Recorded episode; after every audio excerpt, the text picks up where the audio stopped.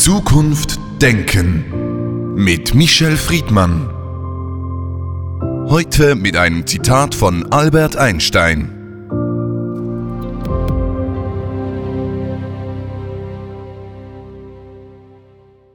Eine neue Art von Denken ist notwendig, wenn die Menschheit weiterleben will. Michel Friedmann, Albert Einstein fordert eine neue Art des Denkens, wenn die Menschheit leben will, weiterleben will, erfolgreich in die Zukunft gehen will. Ist das so? Ist das heute noch so? Oder war das halt aus der Zeit der 30er Jahre, in der er das gesagt hat? Wenn man nicht neu denkt, bedeutet es Stillstand. Stillstand bedeutet Rückstand.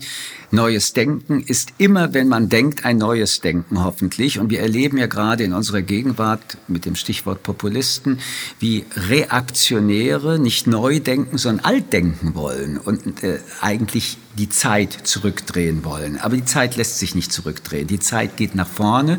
Und wenn wir mit der Zeit gehen wollen, müssen wir das Neue, was in der neuen Zeit entsteht, denken. Und äh, ohne dieses Denken würden wir untergehen. Also so gesehen, Albert Einstein hat recht und das, was da gedacht wurde in diesem Satz, ist eine unendliche Geschichte. Das macht das Denken auch so anstrengend. Oder viele sagen, es ist so anstrengend zu denken. Nichts ist schöner als zu denken, denn Denken, ich will es nochmal positiv sagen, ist einfach ein dynamischer Prozess. Es sich hinterfragen, Fragen stellen, sich mit sich und anderen streiten, überprüfen, wo bin ich gerade. Ich kann nur sagen, ich denke leidenschaftlich gerne und äh, freue mich auf jeden, der mitdenken will. Viele Leute wollen mitdenken, aber viele Leute, ohne dass sie reaktionär sein wollen, wollen auch festhalten an alten Werten und Traditionen, nicht unbedingt an Nostalgie, aber sagen, altbewährtes ist manchmal ganz gut. Dieser Wandel, der immer wieder gefordert wird, hat ja auch etwas Radikales in sich, wenn immer ständig alles verändert wird. Das kann man auch sagen, aber man muss es trotzdem neu begründen. Man kann auch das, was vor zehn Jahren als These galt, heute inkludieren. Trotzdem bedarf es einer aktuellen, neuen Begründung, einer Anpassung an die Zeit, in der wir leben. Ich sage es nochmal, die Zeit bleibt nicht stehen. Alleine neue Generationen kommen, es sind Migrantenbewegungen da, die Ökonomie verändert sich, die politischen Umstände verändern sich, die geostrategischen Umstände verändern sich, alles verändert sich und man kann sagen, es gibt ein ein Rezept, es gibt eine Art und Weise, wie wir Probleme lösen. Die haben wir vor 10, vor 20, von mir aus vor 100 Jahren als richtig empfunden. Warum übernehmen wir sie nicht in die Gegenwart? Das Gespräch ist nicht nur legitim, sondern notwendig. Aber, ich bleibe dabei, und auch das wäre im Einsteinschen Sinn das neue Denken, die Argumentation muss kompatibel sein mit der Gegenwart, wenn wir darüber reden. Denken hat ja auch mit Wissen zu tun. Und dieses Wissen, was früher viel einfacher in einen Kanon gefasst wurde, wir erinnern uns vielleicht an Enzyklopädien wie der Brockhaus, heute haben wir das sich ständig wandelnde Wikipedia. Dieses Wissen ist ein wenig zerfließend. Es ist nicht mehr so ganz klar, auf was wir uns denn berufen. Auf welches Wissen können wir uns verbindlich berufen, wenn wir richtig denken wollen? Wissen ist die Voraussetzung zum Denken. Und wenn wir von Wissen reden, reden wir von Tatsachen und von äh, Realitäten. Und wir sind gerade in dieser Frage in den letzten Jahren mit einer Konstruktion in Konflikt geraten, die im politischen Raum mit Fake News, Alternative News äh, dargestellt wird. Wir wissen, dass das Digitale der Lügenort ist. Und das ist der Gegenbegriff zum Wissen, die Lüge. Wir wissen, äh, dass es eine Schwerkraft gibt und ich hatte jetzt kürzlich eine Diskussion mit jemandem, das fing schon an, ist die Erde rund oder eine Scheibe und dann ist alles Lügengeschichten und äh, dann kam das Beispiel, die Schwerkraft ist auch irgendwie eine Erfindung von der Weltverschwörung. Da habe ich gesagt, wissen Sie was, wir machen das ganz einfach. Wir machen das, was Wissenschaft macht, wir experimentieren und suchen einen Beweis. Also Sie sagen, die Schwerkraft ist eine Erfindung, dann springen Sie aus dem fünften Stock. Ich nehme die Treppen, weil ich an die Schwerkraft glaube und weil ich glaube, dass das nicht ein Glauben ist, sondern ein Wissen ist, was wissenschaftlich nachgewiesen angewiesen ist. Und dann treffen wir uns unten äh, im Erdgeschoss wieder und dann können wir weiter diskutieren. So, und dann ist das Gespräch auch irgendwann mal beendet. Wissen ist nicht beliebig. Und äh, Wissen kann sich verändern, weil wir mehr gelernt haben, Wissen wieder zu hinterfragen. Jetzt sind wir beim Denken. Wissen ist nicht statisch, in der Tat. Menschen haben Möglichkeiten, wissenschaftlich nachzudenken und bauen permanent auf dieses Wissen neues Wissen auf. Und das Wissen sich dann wieder als ein Irrtum ergibt, ist nicht dasselbe wie Lüge. Ein Irrtum ist nicht eine Lüge, sondern wer mit Wissen umgeht, kann sagen, ich habe mich geirrt, weil ich neues Wissen akquiriert habe. Und gerade in der jetzigen Zeit, wenn wir über Denken reden, muss man deswegen nochmal sehr betonen, dass gerade Wissenschaft eine äh, Idee ist, eine auch Systematik ist, in der das Irrtumdenken ein Strukturdenken ist. Das heißt, ich weiß das, was ich jetzt weiß, jetzt und bin bereit, dass wenn ich etwas Neues dazu weiß, dies wieder zu korrigieren. Ich glaube, das ist Fortschritt, das ist Evolution, das ist Denkarbeit. Das Gegenteil ist faul sein oder nicht Realitäten annehmen wollen. Deswegen noch einmal, das Denken ist etwas ganz Wunderbares. Für viele ist es auch etwas Bedrohliches. Das kann man verstehen. Aber wenn wir die Tatsachen leugnen, wenn wir die Fakten leugnen, wenn wir die Realität leugnen, dann leugnen wir unsere Existenz. Nun, das klingt so einfach und Ihr Denkbegriff ist ja auch eng gekoppelt an Vernunft und Ethik. Wenn wir jetzt nicht gerade das Treppenhaus-Beispiel nehmen, sondern die Impfdebatte, wo vieles noch nicht ganz so klar ist, auch wenn es vielleicht für viele klar ist, dann sind doch die Gegner auch Menschen, die denken. Und man kann doch nicht sagen, die denken auf einer niederen Stufe. Wie soll man also dieses Denken dem anderen Denken gegenüberstellen? Also dann sollten wir doch nochmal über das Denken reden. Wenn jemand sagt, das Virus sei nicht gefährlich, dann ist das kein Denkansatz, sondern es ist einfach ein Negieren von Realitäten. Wenn jemand sagt, eine Impfung ist gefährlicher als ein Virus, dann kann man darüber nachdenken, wenn man fragt, ist die Experimentierphase mit dem Impfstoff ausreichend? Aber man kann nicht leugnen, dass es Impfstoffe gibt, die solche Viren radikal bekämpft haben und damit Millionen Tote hunderte Millionen Tote im letzten Jahrhundert verhindert haben. Das kennen Sie am Stichwort der Masern. Das kennen wir am Stichwort der Cholera. Wenn man die Medizin an sich in Frage stellt und sagt, irgendwelche ähm, Globuli ersetzen eine Medizin bei schwerer Krankheit, dann ist das für mich nicht eine Frage der Denkaufgabe, sondern eine Abkehr von Realitäten. Das Herausfordernde für den Menschen ist, sich die Welt zwar konstruieren zu können in seinem Gehirn, wie er will, aber dass die Welt, wie sie dann tatsächlich ist und das, was man konstruiert hat, in irgendeiner Form eine Brücke braucht. Ansonsten wird dieser Mensch und die Menschen um ihn herum keine Zukunft haben. Also natürlich ist es richtig, erstens Dinge in Frage zu stellen. Und erst recht, wenn sie von der allgemeinen Mehrheit nicht mehr hinterfragt wird. Aber es ist nicht richtig, wenn man dabei die Systematik dessen verlässt, was Realität, was Tatsache und was Fakt ist. Und deswegen sind die Querdenker, die Impfgegner und dabei sind interessanterweise dann immer auch Verschwörungstheoretiker, Rassisten und Neonazis dabei. Menschen, die so tun, als ob sie denken, Pseudo-denken, aber in Wirklichkeit Menschen ausnutzen, ihre Ängste und ihre Gefühle treiben und aus diesem Angsttreiben ein Geschäft betreiben. Wenden wir uns vielleicht einem anderen Teil der Gesellschaft zu. Es gibt ja ein Denken, das sich auf Freiheit beruft. Freiheit ist ja sehr wichtig im Denken. Und da kommt man zu anderen Schlussfolgerungen. Wie ist es jetzt zum Beispiel mit Leuten, die Rauchen oder Alkohol konsumieren. Die Fakten sind ja klar, die Realitäten sind ja klar und zu, sie tun es trotzdem, weil sie ein anderes Denken haben in Bezug auf diese Dinge. Nein, weil sie eine andere Risikoabwägung gemacht haben.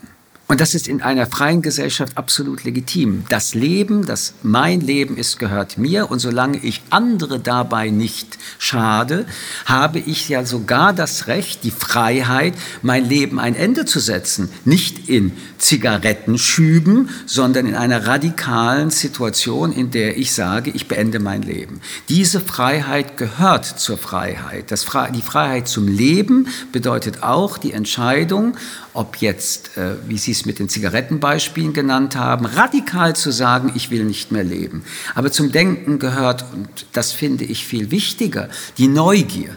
Der Mensch ist neugierig. In dem Moment, wo ich neugierig bin, bin ich in einem Denkprozess, weil ich etwas anzweifle, weil ich es nicht annehme.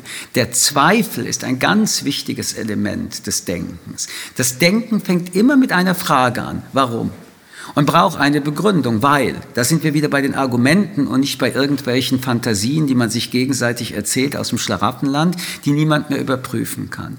Und zu diesem Denken haben wir etwas als Demokraten geschaffen, nämlich die Freiheit, einen Rahmen, der alles, was gedacht werden kann, auch denkbar sein lässt und es ausdrücken lässt. Wir lassen ja selbst Leute, die Verschwörungstheoretiker sind, sagen, was sie, so denken sie denken.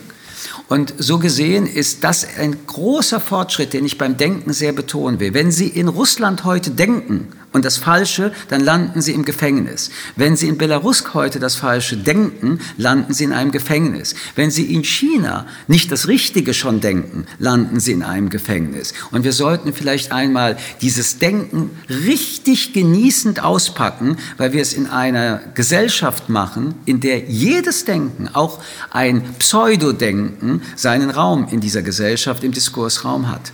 Wichtig für dieses Denken ist, dass auch alle gleichberechtigten Zugang zum Wissen haben. Sie haben gerade ein paar Beispiele auch genannt von Ländern, in denen das auch nur beschränkt möglich ist zum Teil oder nur auf Gefahr und Risiko. Wie ist es denn mit dem Thema Klimawandel? Das ist ein globales Thema, das alle Menschen betrifft. Das ist aber auch ein Thema, an dem viele zweifeln. Ist es ein von Menschen gemachter Klimawandel? Was heißt das für unser Denken heute? Weil das ist ja etwas, auf das irgendwo auch Einstein anspielt. Wir müssen unser Denken ändern, wenn wir die Menschheit retten wollen. Das ist ein Beispiel, das mich an der Corona-Debatte, die Sie angesprochen haben, nochmal erinnert. Wenn der Mensch heute sagt, äh, der Klimawandel ist nicht vom Menschen hervorgerufen, werden einfach Tatsachen geleugnet. Ohne diesem Fundament, dass wir uns auf ganz bestimmte Tatsachen der Debatte einigen, werden wir keine Lösungen finden. Also wenn der Mensch, so die Leugner der, der Klimadebatte sagen, er ist nicht verantwortlich, dann hat der Mensch ja auch nichts mehr zu tun. Deswegen ist es ganz wichtig, dass wir uns schon bei allem, was wir über Denken reden, immer wieder vergewissern, stehen wir auf dem Boden, ist das Fundament des Streites, des Diskurses. Denn wenn zwei Menschen denken, dann sind sie in einer Streitsituation, ist das Fundament abgesichert. Reden wir vom Gleichen, wenn wir miteinander reden. Dann erst ist es möglich, über welche Lösungen auch immer zu sprechen. Man kann auch sagen, es ist mir egal, dass es so ist. Ich weiß, der Mensch ist der Verursacher. Man kann auch sagen, ich weiß, der Mensch ist der Verursacher und deswegen ziehen wir Konsequenzen. Jetzt werden wir viel darüber reden und denken, welche Konsequenzen, die immer auch abgewogen werden müssen mit anderen Fragen. Aber letztendlich werden wir nur denken können, wenn wir uns auf ganz bestimmte Tatsachenpositionen geeinigt haben können. Was den Klimawandel angeht, muss man beim Denken eine zweite Ebene nochmal ansprechen. Denn Denken, Sie haben es äh, angesprochen, ist Vernunft, ist Kognition, ist Argument, aber der Mensch besteht nicht nur aus der Vernunft. Wir sind emotionale Wesen und jeder Denkprozess löst emotionale Reaktionen aus. Wenn wir also über Klimawandel reden, ist es beim einen die Angst, bei anderen ist es die Abwehr. Für jedes Thema, das wir miteinander besprechen, auch während wir miteinander sprechen, auch unsere Zuhörer und Zuhörerinnen bilden sich gerade neuronale Synapsenbildungen. Das heißt, wir sind danach nicht mehr der gleiche, die gleiche, die wir waren. Und Debatten und Denken müssen in der Moderne immer auch mit der emotionalen äh, Intelligenz, immer mit der Empathiefrage, immer mit der emotionalen Reaktion von Debatten mitgedacht werden können. Negieren wir dies, werden wir in den Denkprozessen uns isolieren oder roboterhaft vielleicht rationale Thesen entwerfen, die aber letztendlich keine Durchdringung in den Debatten haben werden. Alles, was Sie sagen, könnte ja jetzt Glücksgefühle auslösen. Und doch, wenn man auf die Realität schaut, hat man den Eindruck, dass die Verschwörungstheorie, die Konspiration, dieses Antidenken eigentlich mehr um sich greift als noch vor einigen Jahren. Wir sind in der komplexesten Herausforderung, die zwei Generationen erleben. Das eine ist die Globalisierung, das andere ist die Digitalisierung und der Generationswechsel mit geostrategischen Verschiebungen in dieser Welt scheint jedenfalls der westlichen Welt, den Demokratien, große Schwierigkeiten zu machen die Herrschafts- und Machtgedanken, die in der Kultur, auch gerade in Europa, sich etabliert haben. Ich möchte daran erinnern, Kolonialisierung, äh, das christliche Abendland, in Anführungsstrichen der weiße Mensch, all das ist ähm, in Frage gestellt, wie ich ich finde, vollkommen zu Recht. Für viele ist diese Herausforderung eine kulturell tief existenzielle, die, weil zu wenig nachgedacht wurde in diesen Gesellschaften, scheinbar auch überraschend ist, ist sie natürlich nicht. Ich lebe in einem Land, das pluralistischste Deutschland, das es je gegeben hat, wie wunderbar, bei allen Problemen, die es gibt, weitaus besser als äh, zu anderen Zeiten. In solchen Phasen, wo jedes Thema in komplexen Zusammenhängen steht, sind die Vereinfacher ganz vorne dabei. Und die Vereinfacher sünden Böcke suchend, finden auch welche, weil in der Kultur dieser Länder diese Sündenböcke auch ein Teil der Kultur darstellen.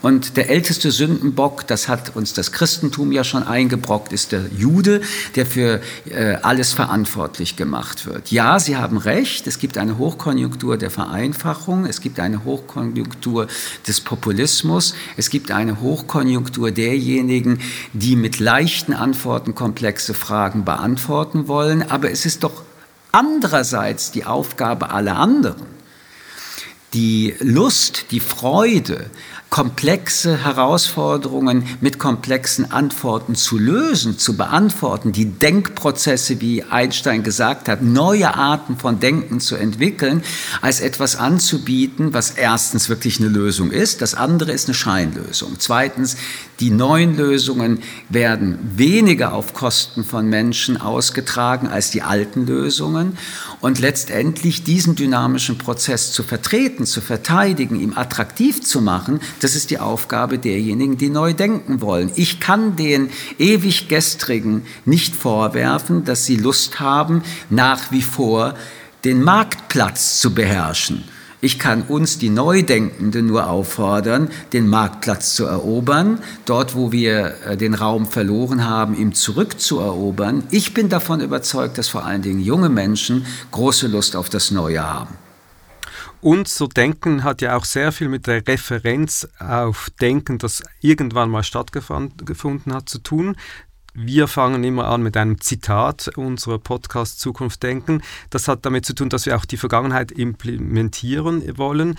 Friedrich Dürrmatt, der Dramaturg und Schriftsteller, hat einmal gesagt, was einmal gedacht wurde, das ist immer in der Welt, hinter das kann man nicht mehr zurück. Was heißt das für unsere Zukunft? Es gibt kein Denken der Zukunft, ohne dass wir die Geschichte der Menschheit kennen, interpretieren und mit berücksichtigen. Und trotzdem ist vieles, was in der Vergangenheit geschehen ist, in der Moderne nicht mehr äh, zu implementieren. Und äh, das hat was mit dem Denken zu tun. Denken ist nach vorne gerichtet, nicht rückwärts gerichtet. Ich möchte auch noch mal darauf hinweisen, ich betrachte es als eines der großen Geschenke, Mensch sein zu können, weil ich als eine der wahrscheinlich wenigen Lebewesen überhaupt denken kann. Und weil ich ein Bewusstsein darüber habe, dass ich denke.